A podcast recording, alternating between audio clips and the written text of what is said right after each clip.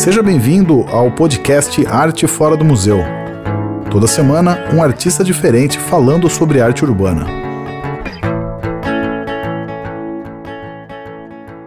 Olá, começando mais uma entrevista aqui no Arte Fora do Museu, rumo à marca centenária, rumo quase aos 100 já, 90 e...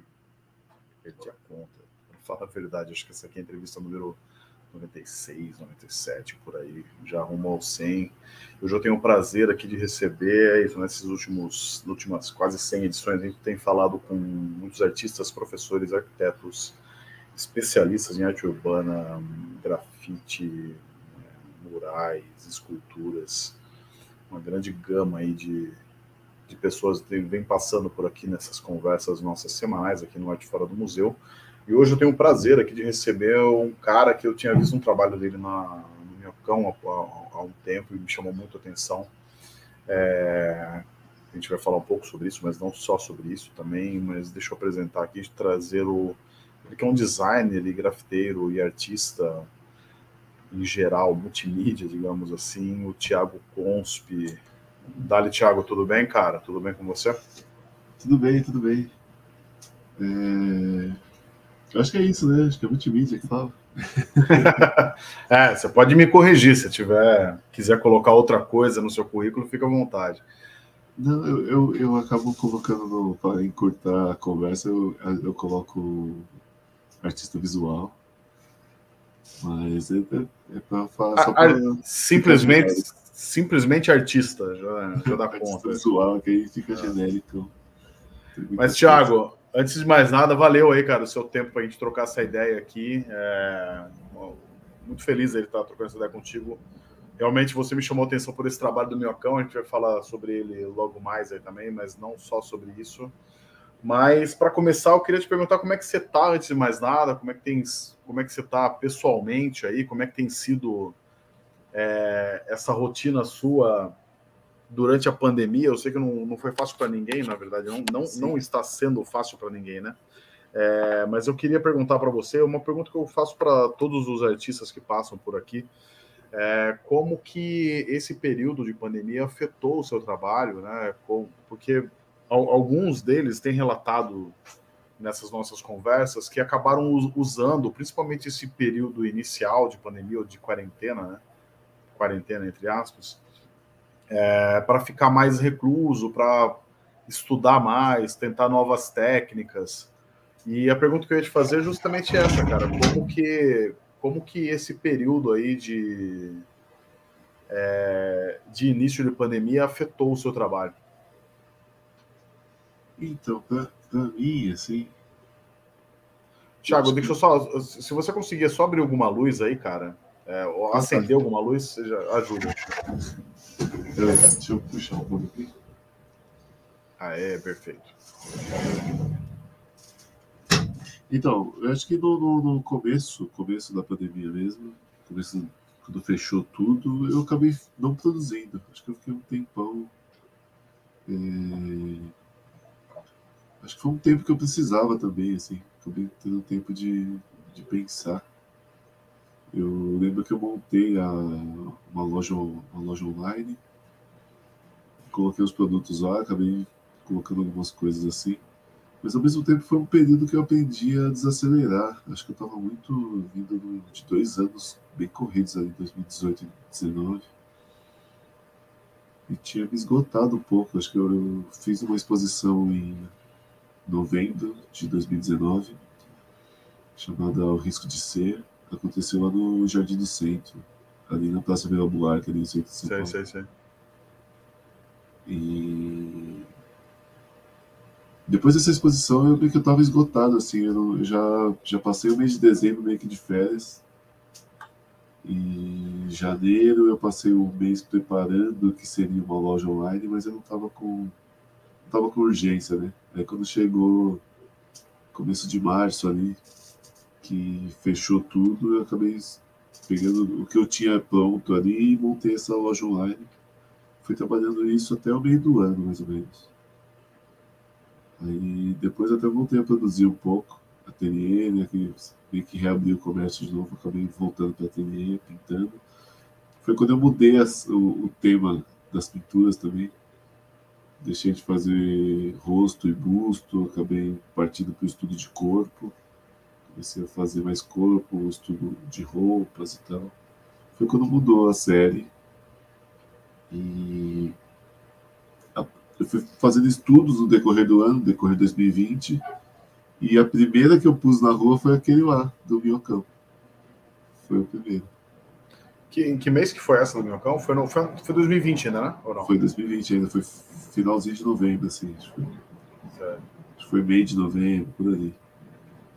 E ali tinha uma. Né, o nome provisório da série era, era Estudo sobre o Silêncio. Foi tudo isso aí que eu acabei desenvolvendo ali quando eu estava sozinho no ateliê, tudo quieto, né? Cidade de São Paulo, tudo quieto. Tava tudo.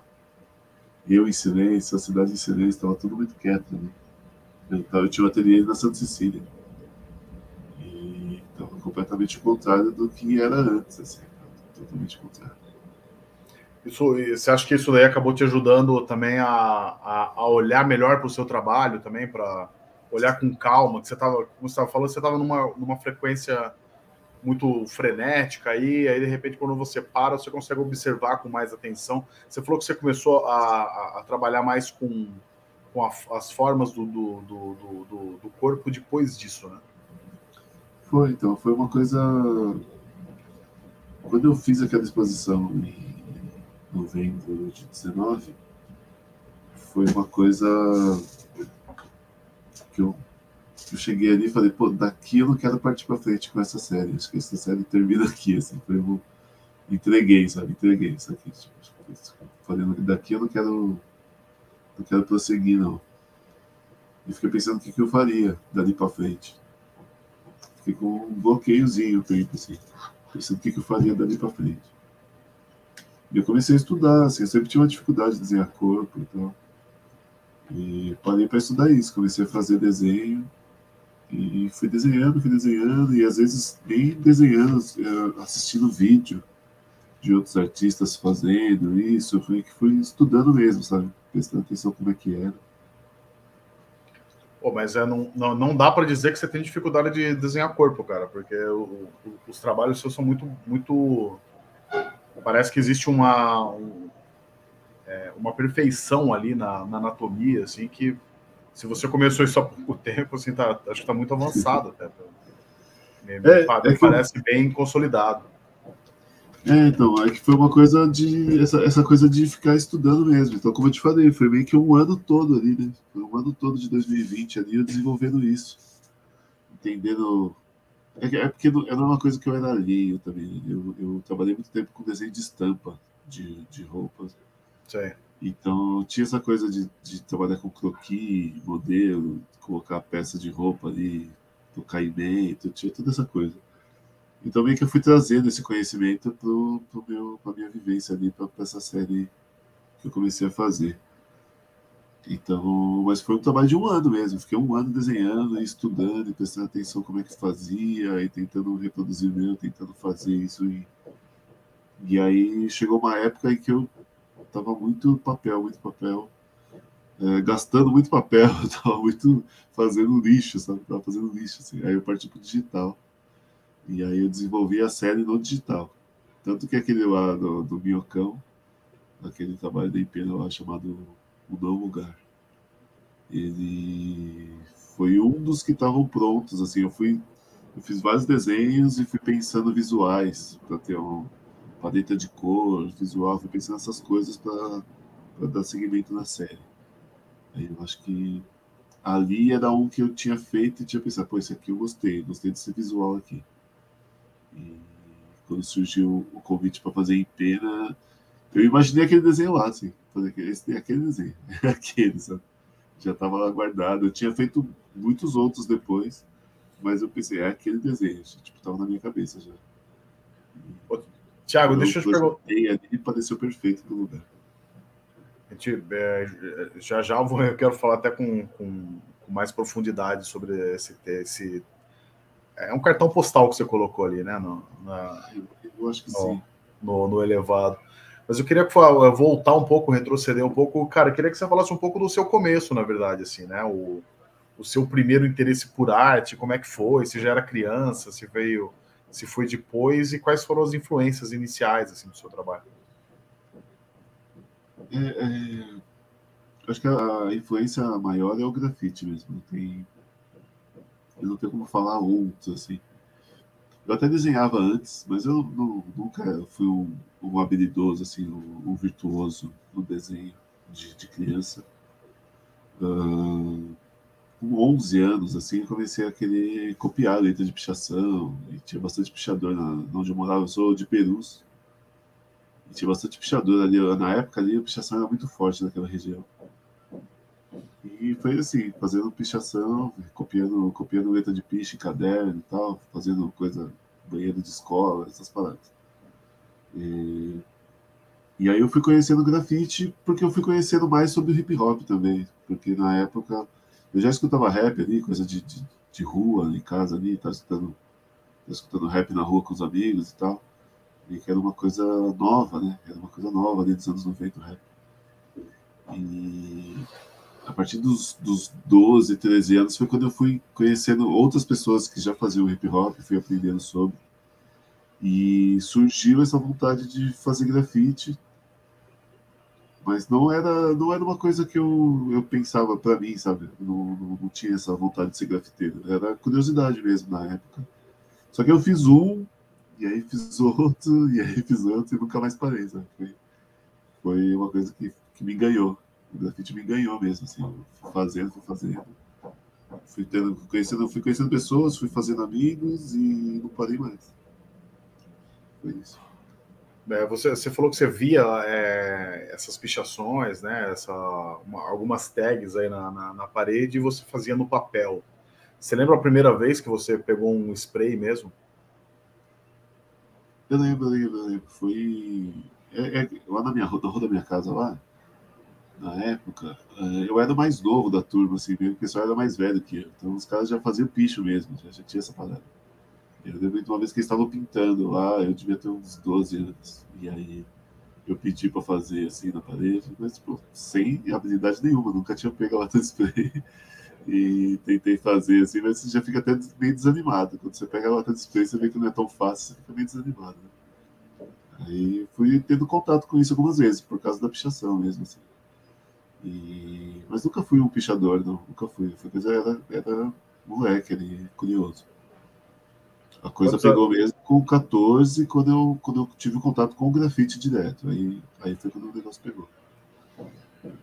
E o. Quantos anos você tem hoje? Desculpa te perguntar. Eu tenho 37.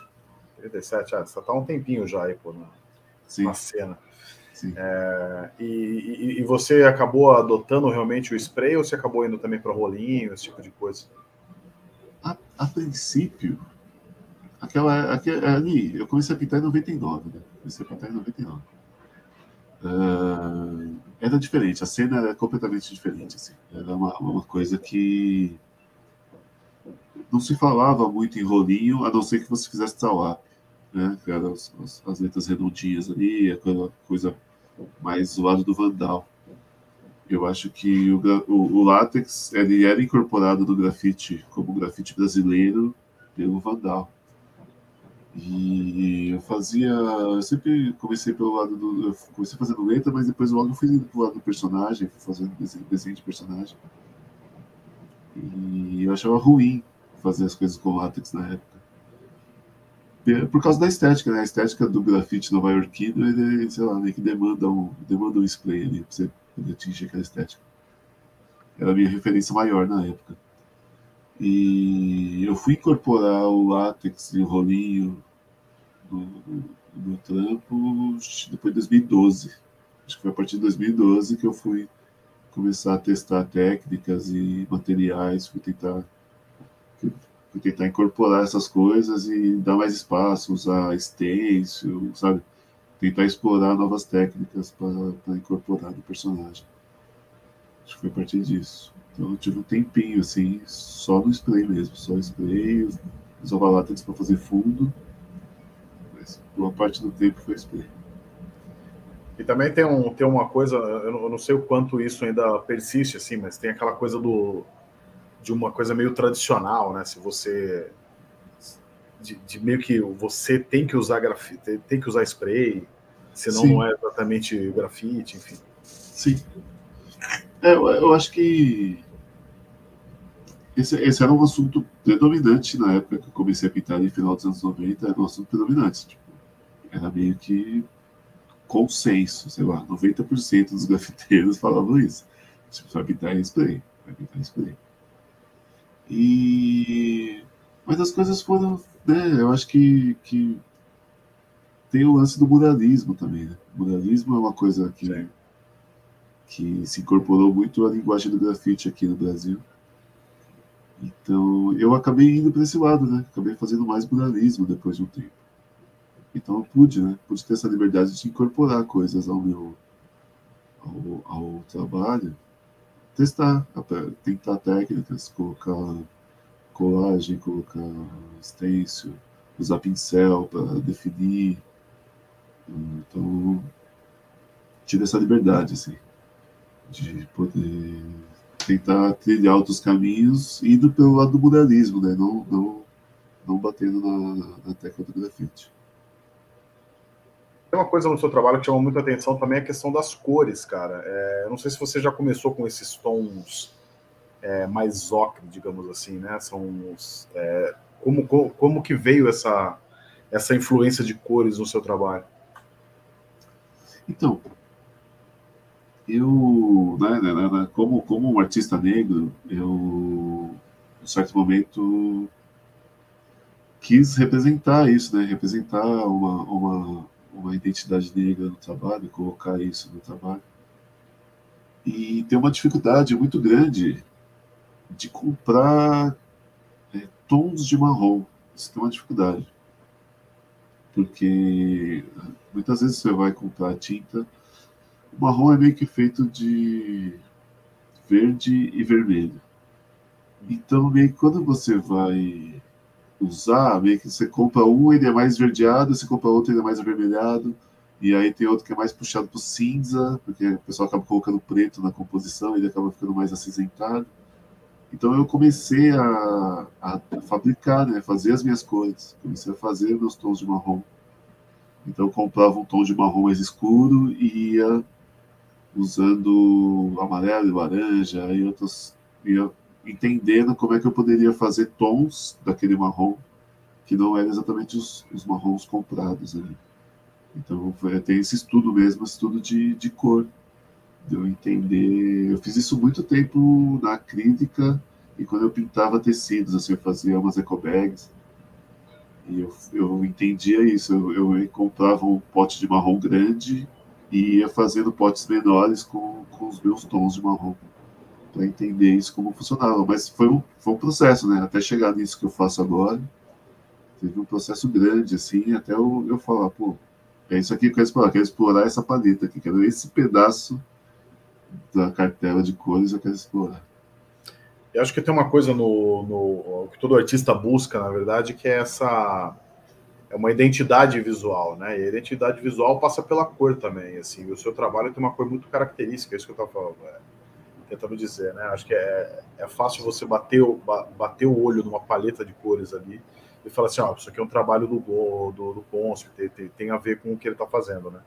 É, foi, foi, intencional, assim, foi uma coisa que eu pensei em trabalhar isso para que chegasse a ser natural, tanto para eu desenvolver o trabalho, quanto para as pessoas entenderem que aquele trabalho era meu, visualmente. Sim. Mas que também, para eu começar, eu falo, ó, tem aqui quatro, cinco tons, e eu vou trabalhar esses quatro, cinco tons. E para que, para mim, fosse um processo natural de eu sentar e só ter quatro, cinco cores ali, e isso fosse o meu trabalho sem problema algum. Não, e, e, e, são quatro, cinco tons que parece que são muito mais, assim, parece que eles se multiplicam, na verdade. Porque né? eu vou tentando usar um de uma maneira que contraste com o outro, ou que apenas se complementem e que isso seja uma coisa, um grupo, que fique um grupo visual. Né? Uhum. Eu acho que tem uma, tem uma, uma é, é, essa questão que você falou, né? Você é um negro tal, e, e colocando essas cores como como principal do seu trabalho, também ele acaba ele acaba levando uma mensagem que não é só estética, né? É uma mensagem para além disso, né? O, inclusive quando é, é, não é, não, você tra trabalhou bastante com com designer gráfico, né? Então tem aquela coisa assim, a cor de pele, né? Mas cor de que pele, né? Exato, exato. Você está é, trabalhando, coisa... você tá trabalhando com cor de pele, né? Afinal de contas. Sim, sim. Eu, eu tento exatamente colocar isso, é trazer essa tonalidade, trazer esse lado, né? Esse lado que é pouco trabalhado. Como, como eu falei, eu, você, você vê, você pegar uma gama de azul, você tem uma gama de azul para trabalhar. Você pegar vermelhos, você vai ter uma gama de vermelho para trabalhar. Você pode fazer degradês ali. Agora, com marrom é mais difícil. É difícil você pegar uma empresa que acerte os tons de marrom, que você possa realmente fazer um degradê ali. É, de você pegar, comprar cinco latas de spray, as cinco vai ser exatamente uma escala tonal ali. É difícil. E com látex também, assim. Então, uh, isso também é, é, é, política, é militância também, assim. É uma coisa de, de impor uma política de que eu quero essas cores. Então, vou desenvolvê-las. Eu, eu mesmo desenvolvo.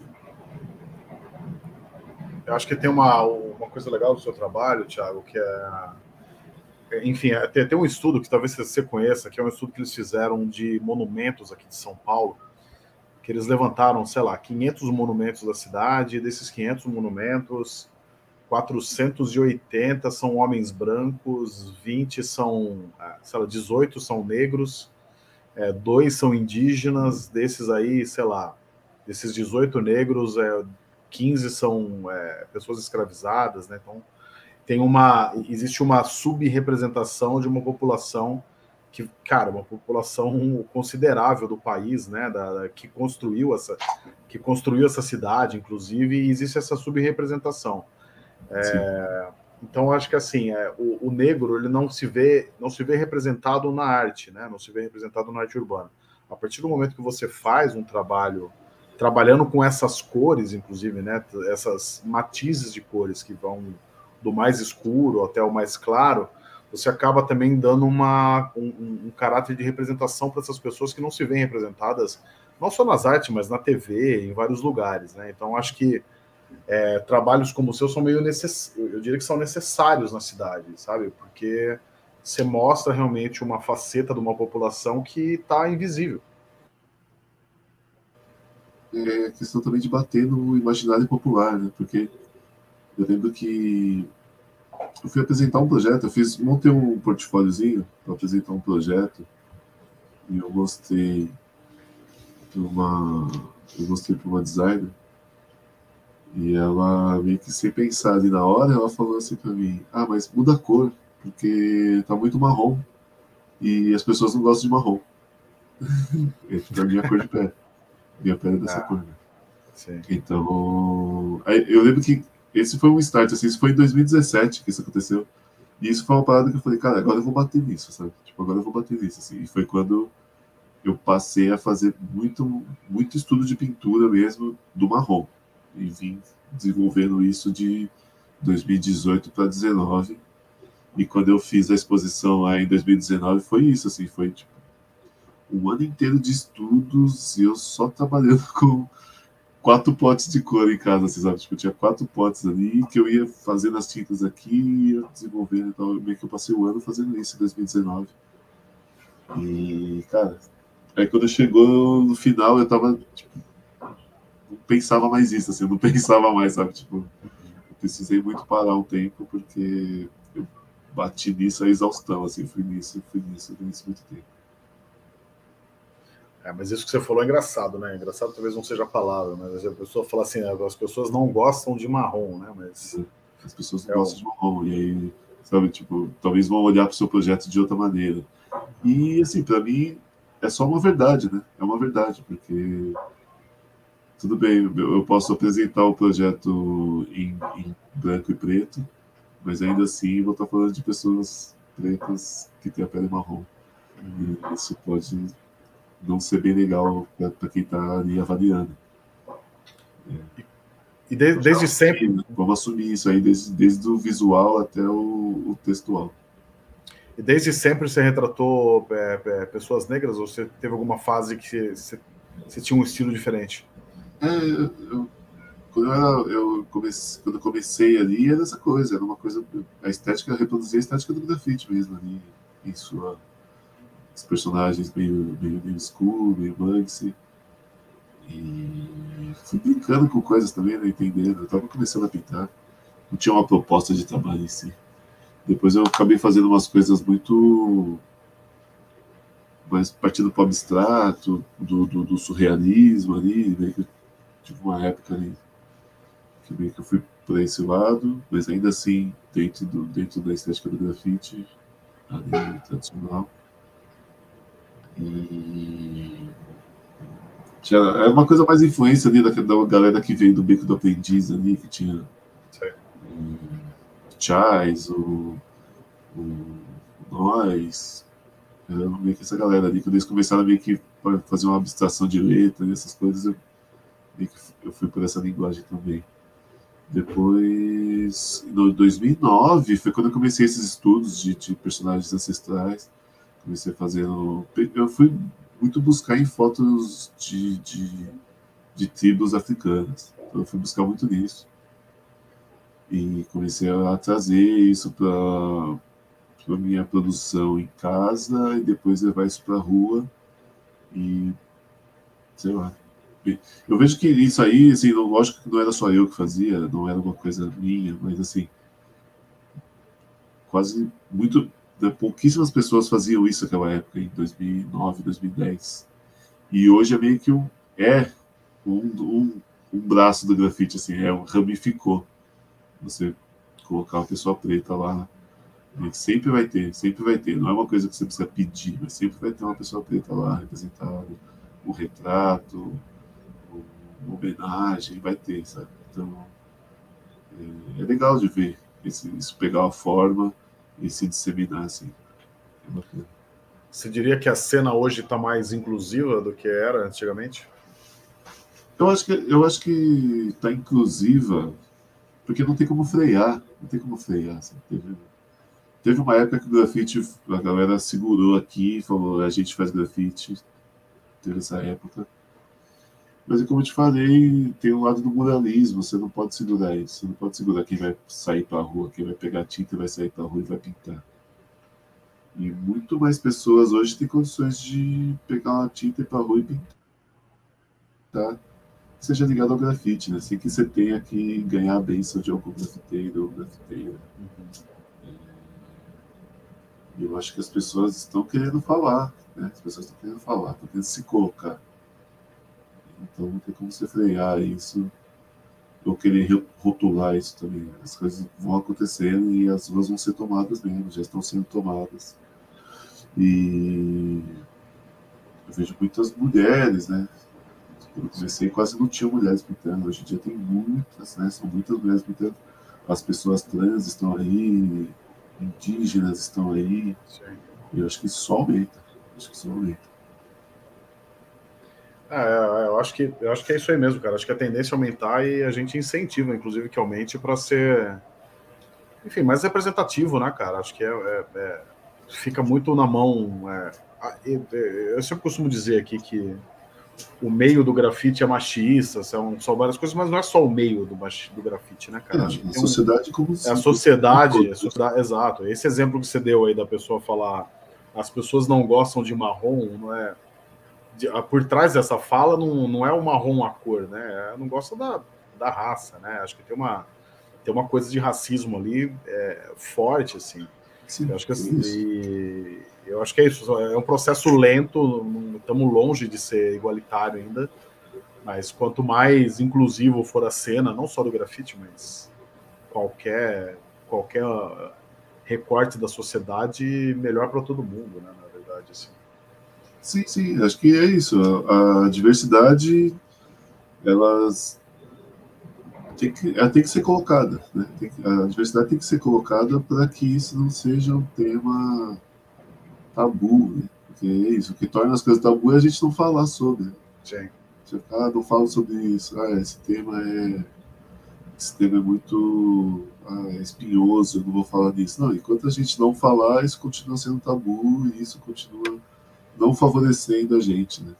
não, não favorecendo as ditas minorias, né? Essa minoria no poder, não é minoria em número de pessoas. Né? Claro, sim, sim. E, Thiago, você falou que você pega muita referência de tribos africanas, né? É...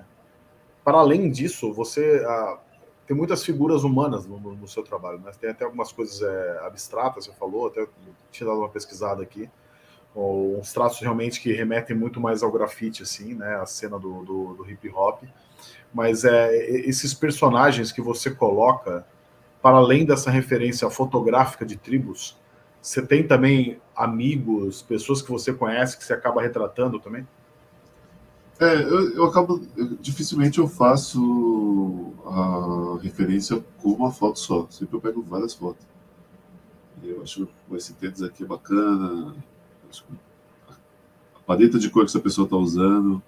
Sabe? Às vezes eu vou, vou pegando assim, esse acessório aqui especificamente, essa coisa aqui, eu vou, vou pensando, vou pensando referências e monto uma imagem a partir disso.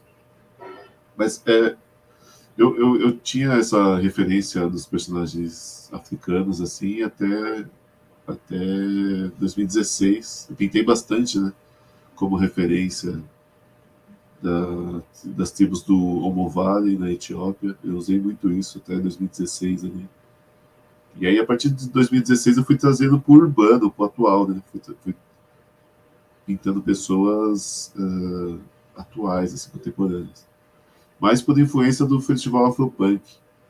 Eu acho que quando eu vi o Festival Afropunk no, em Nova York, eu não, não fui, né? mas quando eu vi fotos ali, quando eu vi matérias sobre, aquilo ali me pareceu muito, me remeteu muito ao, às tribos lá, às tribos africanas. A maneira das pessoas se vestirem, se adornarem, e se acharem bonita e estarem em grupo e trocarem saberes ali, estarem ali celebrando, isso me, me, me puxou total à África. Falei, cara, isso aqui é muito é, a mesma linguagem, voltando séculos depois ali. Eu achei uma barata. Eu comecei a retratar isso naquela época. Comecei a buscar referências ali em torno dessa, dessa festival Afropunk e que foi levando isso tudo uma cultura e tem todo um movimento hoje de, de, de, de rappers e galera do R&B. sendo bem musical, que eu vou pegando referência dali, assim. Mas aí, a, a, partir do ano passado, eu comecei a trazer isso aqui para o Brasil, assim. Comecei a pensar aqui nas, nas pessoas que estão ao meu entorno mesmo, os homens pretos que me inspiram e as pessoas que eu admiro. E trazer isso para o meu trampo ali como uma referência direta mesmo. Então já ficou menos, menos fotográfico e mais de influência mesmo das pessoas que eu, que eu vejo e que eu convivo. Tem muito mais dessas pessoas hoje em dia, dos meus amigos, das pessoas que eu, que eu convivo, ou não, mas vejo, acompanho por Instagram e tal. Mas acho que tem muito mais das pessoas do dia a dia do que de pessoas que eu nunca vi. Assim. E tem gente que chega para você e fala assim, pô, me desenha aí. pô, eu acho que, acho que tem muito menos hoje em dia, sabia? Acho que tinha mais quando eu fazia, quando eu fazia só rosto. Acho que tinha mais esses. Ah, pô, por você nunca me desenhou? Ou me desenha aí e tal. Mas acho que hoje em dia tem menos, assim. Não, não sei se as pessoas não têm essa vontade de serem retratadas assim, corpo inteiro. É, os rostos que você desenha, eles acabam, os, os personagens, digamos assim, é, para ser mais amplo né, do que só rostos, eles são muito anônimos, né? É, você não identifica exatamente uma pessoa sendo aquela pessoa. Mas tem alguém assim que você gostaria de desenhar e, e, e homenagear, e, aí nominalmente mesmo, tipo, ó, esse, esse, sei lá, essa figura é o que eu estou desenhando agora? Ou a ideia é ser mais generalista realmente para que alcance o maior número de pessoas? Acho que é isso. Acho que a ideia é que sejam pessoas cotidianas, assim, que não, não seja um superstar, né? Não, não seja uma coisa para, como dizem, fulanizar. Não quero colocar uma imagem que, que não seja. Eu gosto desse lance das pessoas. Uh, muitas vezes a pessoa fala, ah, você se desenhou aí, né? tipo, não foi, mas. Ah, é, assim, eu, eu, eu, eu, me coloco muito nesse lugar também, assim, de, tipo, ali são coisas que eu, que eu queria vestir, que eu gosto disso. Mas também, como são, eu pego referência de amigos próximos, acho que está nisso também. A gente acaba se vestindo parecido, a gente acaba pensando parecido em muitas coisas. E, mas a minha ideia é essa mesmo, é, é, não, é não colocar um rosto como um emblema, uhum. é, que, é que sejam pessoas cotidianas, assim, é, é para que assim, a pessoa se identifique, a pessoa ache que também possa estar ali. Não fique uma coisa de pedestal, o artista lá no seu pedestal. Então, é uma coisa, identificação direta. Né? Você, pode, você pode chegar em mim e conversar sem medo. Cara, vamos, vamos falar do, do seu trabalho na a, a empena no, no elevado. É, foi, foi a primeira empena grande que você fez assim? Ali foi a maior. Eu já tinha feito uma em parceria com o Filur, o André Filur. A gente tinha feito uma em 2017, bem no finalzinho do ano também. A gente fez uma em 2017. E, mas era menor, acho que eram só três andares. Mas a gente fez na raçona, assim, a gente fez um andaime. Rolinho, rolinho lá, tem andaime. Foi raça. E aí aquela ali teve toda a estrutura, né? Então foi um prédio muito maior a gente teve o convite, apresentou o projeto, tá? então teve essa coisa, né? Então foi, a gente pode se preparar melhor para fazer. Eu queria que você falasse um pouco do, do, do inclusive do convite, como veio. É, você já falou que você já tinha uma ideia para aquilo, né? Que meio que se encaixou ali, mas também é, inclusive há um, tempo atrás a gente falou com a, com a soberana Ziza, né? Certo. Que ela, tá, ela tem uma empena no lado oposto, né, indo para o centro, né, e também uma mulher negra ali, acho que tem essa, também tem esse impacto que eu acho super positivo, e, é, e é legal que, tipo, você está indo para o centro, você vê uma mulher negra, você está voltando para para o bairro e você tem um menino negro ali, né, é, esse tipo de coisa, eu, eu acho... É, pensando agora também, nunca tinha parado para pensar, mas, mas é legal isso, né, que dos dois lados você tem uma representação ali. Mas eu queria que você falasse um pouco de, é, o que, que representa também, né, é, é, é, esse desenho naquele lugar ali, porque é isso, o elevado é um lugar, enfim, contestado há anos já, é, virou meio que um símbolo de um atraso na cidade, e a arte está meio que mudando esse lugar aí para transformar num parque colorido, né, tá levando uma vida ali para a região. E aí surge um desenho de um artista negro representando um, um menino negro ali, é, assim, dando, dando uma vida para um lugar que até pouco tempo atrás era só só imagens negativas. É, a, quando, quando a gente fez ali, tanto eu quanto a Ziza, quando a gente fez, uh, não tinham muitas empenas, né? Eram poucas, né? devia, é. ter umas, devia ter umas 3, 4. Depois, aí o ano passado bombou, né? Bombou esse ano ah. passado, esse ano. Fizeram, fizeram bastante. Mas, mas voltando ao início, o, o, convite foi a partir da, do convite da Ziza. A Ziza pensou o projeto e chegou em mim e falou: Ó, oh, vou fazer um. Fiz um projeto, vou tentar um IP no centro. Se rolar, te coloco. E aí ela fez as reuniões e acertou tudo e tal.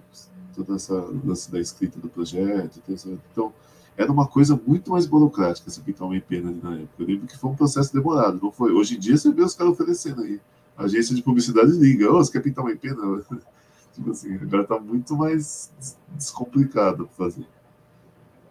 Até na época ali foi uma coisa, foi um processo demorado da gente conseguir. Então, eu lembro que ela tinha, ela tinha conseguido outro prédio, acabou não dando certo, então a gente acabou fazendo o mesmo. Porque já estava liberado, já tinha, já tinha a liberação ali, acabamos fazendo mesmo e deu certo, ficou bem legal.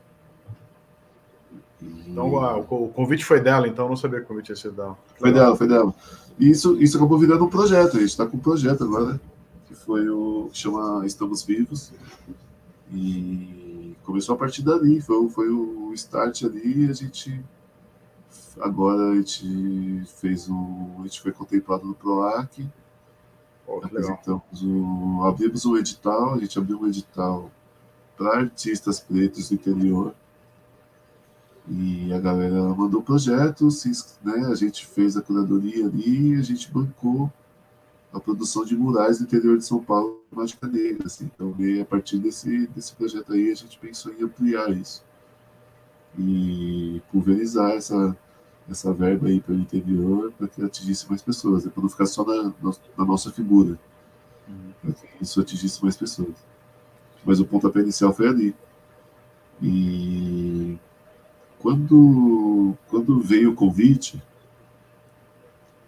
eu pensei naquele desenho por um, por um motivo, assim, porque o meu ateliê era de perto, o meu ateliê era de pertinho, e eu, eu sempre tive a dificuldade de, assim, a dificuldade, mas assim, andar na rua é uma coisa meio que desconfortável, assim, porque as pessoas têm medo, já, já por, por questão de racismo mesmo, assim, as pessoas me veem como um cara grande, é tipo um cara preto grande, as pessoas têm medo de serem roubadas, ou qualquer coisa que seja.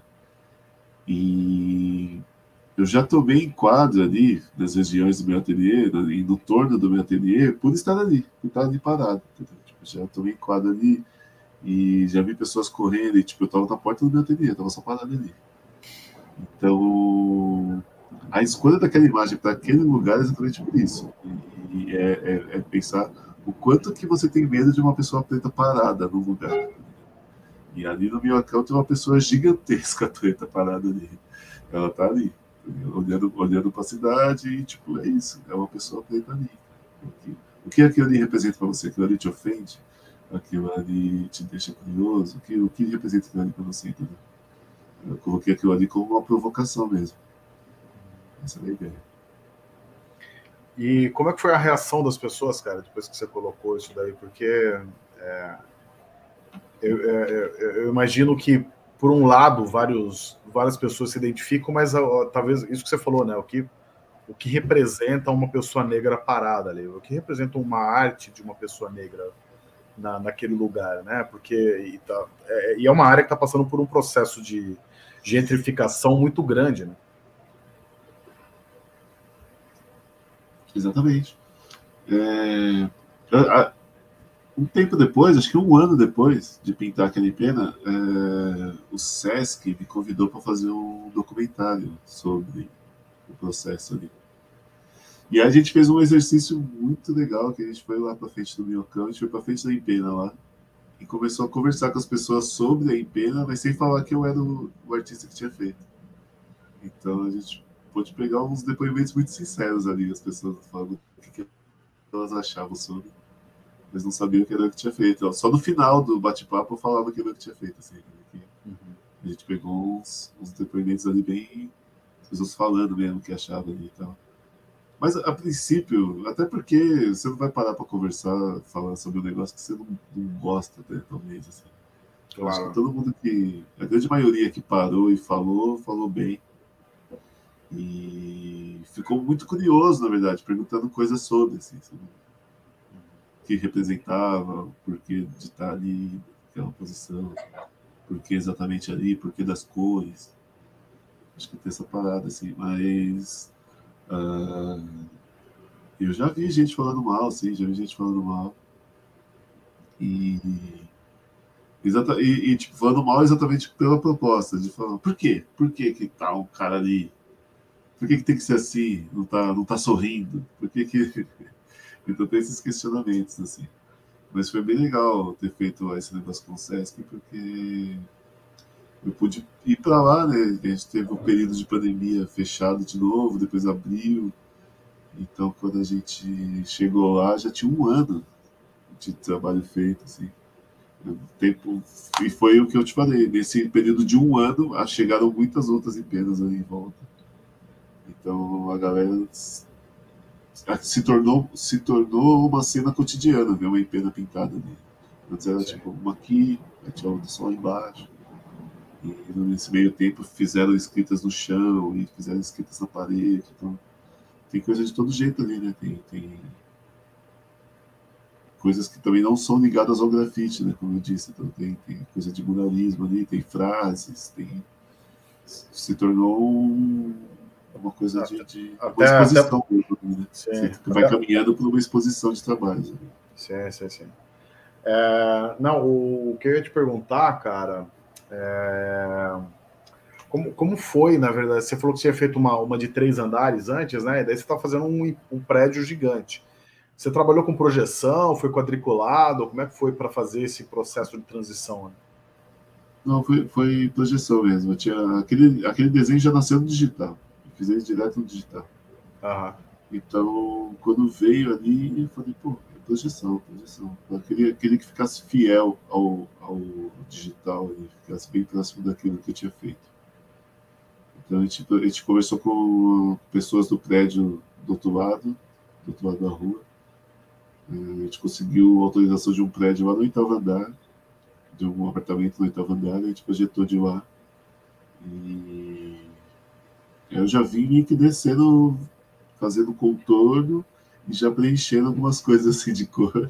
Já vi que fui, desci, subi e já acabou, assim, meio que foi isso. É, é, no, no, dia da projeção, né? Eu desci com o carrinho, meio que riscando, aí eu subi meio que fazendo umas marcações, assim, tipo, ah, isso aqui eu posso melhorar depois, tal, fui fazendo umas marcas ali. E aí no outro dia a gente foi e começou a pintar mesmo, assim, pra valer. E mas a projeção adianta ao lado, assim, tipo, agiliza muito o processo, agiliza muito. Eu, eu tava com medo, assim, eu tava com medo da, da proporção gigante. Então, projetar também me deixou num lugar mais seguro. Eu falei, pô, daqui não tem erro, sabe? Daqui essa proporção tá segura. E eu acho que esse desenho que você fez, a gente começou falando disso, né? Ele acabou virando um, um, uma espécie de cartão postal da cidade é, ele está num lugar privilegiado, ele está num ângulo privilegiado também, que você consegue pegar uma curva ali do, do minhocão. Então eu imagino que você deva. É, e, e, você fez um período que o minhocão estava fechado. É, e aí, de, de, repente, o minhocão volta de novo a ser frequentado por pessoas e não por carros. E eu imagino que você começou a ver o seu trabalho no Instagram. É, como é que foi também esse processo de ver o, o seu trabalho virando essa referência de redes sociais aí, de todo mundo querendo tirar foto? Ah, eu acho legal, eu acho legal, porque não é propriamente o grafite instagramável, né? Como o pessoal fala. Não é uma coisa muito. E eu gosto desse lance da. De ter pessoas que me marcam ali que não fazem ideia ali. Nunca... A pessoa nem, nem fuçou no meu Instagram, só achou para marcar. E também tem o lance de. Eu vi muita gente que saiu das suas quebradas e foi lá para tirar foto lá na frente. Assim. Então, isso, Pô, demais, eu acho que isso foi a parte mais legal, assim, de ver a galera que saiu da quebrada para ir para ir para a região central para tirar uma foto ali na frente. Assim. Pô, isso aí para mim foi uma honra gigantesca. Assim. Você vê que a pessoa Sim. se deslocou para ir até lá, assim, tipo, uma coisa meio que impensável. Ah. E outro, outra coisa bem interessante assim, foi ver, por exemplo, aniversário de São Paulo. Acho que eu vi uns três vídeos diferentes do aniversário de São Paulo que tem ali o voo de drone ali e pega ali, sabe? Sim. Então você fala, pô, pô tá, na, tá na, no imaginário da cidade, tá aí. Tá? Tipo, de qualquer forma, é uma cena. É uma cena. Você passar ali pelo centro, você vai ver ele lá. Entrou, entrou pro cenário urbano, assim. Achei bem, bem legal. Assim. Não, é legal, isso que você falou tem, tem a ver com o que a gente estava falando antes, né? De tipo dessa falta de representatividade. Daí, de repente, o cara da quebrada vai querer ir, ir para ali. Porque ali ele, ali ele se vê representado. Antigamente, se não tivesse aquele grafite, tipo, meu, o cara talvez. Qual, qual que é o. É, é, né, essa, essa integração com o ambiente que ele vai ter ali. Não é a mesma coisa, né? Acho que quando você tem um trabalho desse, é, meio, é convidativo, né? Ele, ele torna mais democrático o espaço. É isso. É a relação do pertencimento. De, de repente, ele ter ali um cara preto que ele conhece, e ele fala, pô, vou lá. E, já, que, já que tem um, vai ter, vai ter dois, entendeu? Vai ter um, vai ter dois. Vamos lá. Sim, sim, sim. E, cara, e, e a gente falou bastante do passado. Eu queria que você falasse do futuro, cara. Quais são os próximos projetos aí? Eu gostei de saber do, desse projeto com a Ziza aí no interior, acho bem legal. É, se tem alguma outra coisa já engatilhada aí? Não, cara, eu, eu tava bem. Eu tava bem digital. Tava fazendo muita ilustração digital. Tava fazendo muito. Fiz capa de livro, fiz apostila escolar, fiz livro inteiro, fiz putz, um monte, um monte de coisa, um monte de coisa. Fiz retrato por encomenda, fiz um monte de coisa. E aí, esse segundo semestre eu tirei para voltar a pintar. Assim, tava muito longe da clínica, muito longe de desenho manual também. Eu tirei para estudar. E minha meta é voltar a isso e eu quero emplacar em galeria aí. Quero parte de personalidade da arte contemporânea. É o que eu estou estudando, é onde eu quero direcionar as energias aí para esse lado. E tem esse projeto aí com a Ziza, tá rolando, assim, então eu tô, tô nessas duas frentes aí e quero quero seguir isso, assim, quero voltar a pintar e, e, voltar a fazer dinheiro em torno disso, assim, quero sair um pouco da ilustração digital como, como meu, meu, meu, minha fonte de renda. Acho que você está bem encaminhado, Thiago. Acho que tem o seu, tra... ah, seu trabalho é muito legal, velho. E acho que tem uma. Isso que ele estava falando, né? A gente. Acho que o artista ele busca ter essa identidade. Seu trabalho tem uma identidade muito clara, tem uma mensagem legal. Acho que e você também tem uma legitimidade das ruas aí de muito tempo já também que te ajuda a abrir portas. Né? Acho que essa nova etapa deve vir aí naturalmente para você, é, tranquilo. Mas, cara, a gente está chegando quase no final da nossa entrevista aqui. Eu vou fazer a pergunta derradeira que eu faço para todo mundo, é, meio que para complementar aí essa nossa conversa, cara. Mas é o seguinte: a gente aqui no Arte Fora do Museu, eu acredito que você também acredita muito nesse poder da arte como transformadora de vidas, né? Acho que a arte muda a vida do, não só do artista, mas também de quem tá, está vendo a arte, está convivendo com a arte. E arte aí no sentido bem amplo da palavra arte, pode ser música, cinema, ou um grafite, uma pena sua, é isso, né? Tá, tá, num, tá num ambiente que todo mundo passa por lá, seja de carro ou a pé, e, e é impactado de alguma maneira por um trabalho seu. E, enfim, nesses anos que você tem aí de carreira, eu queria que você falasse alguma história que você tem de algum trabalho seu que mudou a vida de alguém, que impactou a vida de alguém, alguém que te falou, falou, cara, esse trabalho seu, depois que eu vi, aconteceu tal coisa, mexeu comigo de alguma forma. Queria que você contasse alguma história de alguém, enfim, que foi transformado em algum aspecto por um trabalho seu. Eu acho que tentando puxar aqui na memória.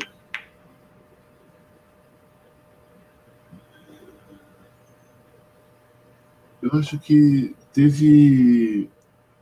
Eu tive alguns relatos disso na pandemia. Quando tudo fechou ali, que comecei a vender online, eu acho que eu tive uns três, quatro relatos disso, de galera falar, cara, eu colocar o seu trabalho aqui dentro de casa foi o que deu uma desanuviada aqui, assim, então eu pude, sabe, esse aqui se tornou um outro ambiente, aqui eu pude, eu passei a frequentar esse ambiente e não ser uma coisa, estou, estou sozinho aqui dentro de casa. Passou a ser um ambiente mais agradável e, e mais alegre. Eu recebi umas, umas coisas assim. Agora eu acho que na rua não estou me lembrando, não. Se eu, se já teve alguma coisa parecida com isso, assim. Mas eu sempre, eu sempre tenho, sempre tenho um feedback de, de, da venda dos prints. A venda dos prints sempre, sempre me traz feedbacks assim, da galera falar, pô, eu presenteei uma pessoa, ou a pessoa fala, pô, eu fui presenteado com um trabalho seu, e isso mudou meu ambiente, ou me fez pesquisar sobre tal coisa. Então, eu tenho uma, nesse lance da arte digital, eu tenho um feedback maior, nesse lance de mudar as pessoas, de, as pessoas falam que mudou a vida delas de alguma maneira. Eu acho que esse trabalho seu do Minhocão, as histórias que você contou, né? Alguém da quebrada ir para lá, eu acho muito incrível, assim. Tipo, esse tipo de história eu acho foda. Assim. Acho que, eu acho que esse trabalho deve ter gerado talvez mais do que outros seus, inclusive pelo fluxo de pessoas e pela dimensão, né? Acho que. É, pela é... visibilidade.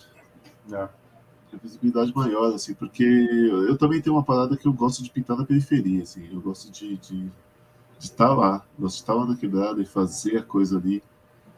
E isso não é, né, não que eu, eu não busco isso, eu não busco essa visibilidade aí de pintar no lugar. Mas pode ter um negócio ali no centro, aí se você vira, você, você passa a ser visível para marcas, né, para empresas. Aí a, a, o feedback é outro. Né? Mas para mim, unir essas. Ali pintar ali, eu pude unir as duas coisas. Eu pude ter a linguagem que o pessoal vê na periferia lá, lá no centro. Então, de, de fazer esse, esse intercâmbio mesmo. Assim. Muita gente da periferia foi para lá. E também de ser uma referência, de, de os brothers me apresentar, tipo, sei lá, chega em Perusa, aí o cara fala, ah, isso aqui é o Cospe, ele, pintou um tampão no meu cama. Tipo, é o ponto de referência, é um, é um marco da minha. Para eles é um marco da minha carreira. Assim, tipo, ah, esse aqui é o cara que fez, tá tipo, ele fez. da hora. Ô, Thiago, cara, só tenho a agradecer, velho. Nossa conversa aí foi incrível. Um prazerzão te conhecer virtualmente. Espero te conhecer pessoalmente Vamos em breve. É... E pensar em projetos também, cara. A gente do Arte Fora do Museu não, não, não estamos aqui só para divulgar seu trabalho, mas a gente quer, na verdade, que mais arte seja feita. A gente pode até pensar em coisas juntos aí. Assim que a gente encerrar aqui a gravação, a gente pode continuar essa conversa. Mas antes de encerrar, eu vou só passar a palavra para você, cara. Se quiser fazer um encerramento aí, fica à vontade. Te passo o microfone. Cara, não, eu quero agradecer o contato, assim, a gente né, falou pouco antes de, de, entrar na entrevista, então foi bem. Tudo, tudo foi novidade, assim, não, tá, não tinha nada que a gente tinha conversado antes. Foi bem interessante, foi uma conversa agradável, assim, pude falar, pude pensar, pensei, você falou coisas que eu não tinha pensado ainda, assim, foi, tipo, coisas que eu vou, vou, trazer para cá, para a TNI agora. E sei lá, sigam nas redes aí, sigam no Instagram. Eu posto coisas no Instagram de vez em quando. Não estou em outras redes sociais, Twitter eu falo bobeira lá de vez em quando. E é isso. Quero agradecer o convite aí e vida longa ao, ao seu projeto. Valeu, vida longa a gente, cara. É isso aí. Tamo junto. Cara, eu só vou diminuir você aqui, mas não desliga ainda não, que eu continuo falando com você assim que acabar. Deixa eu só me despedir aqui. Valeu, Thiago. E é isso aí, esse foi o Thiago Consp aqui na nossa conversa semanal do Arte Fora do Museu e voltaremos semana que vem com mais um convidado. Valeu!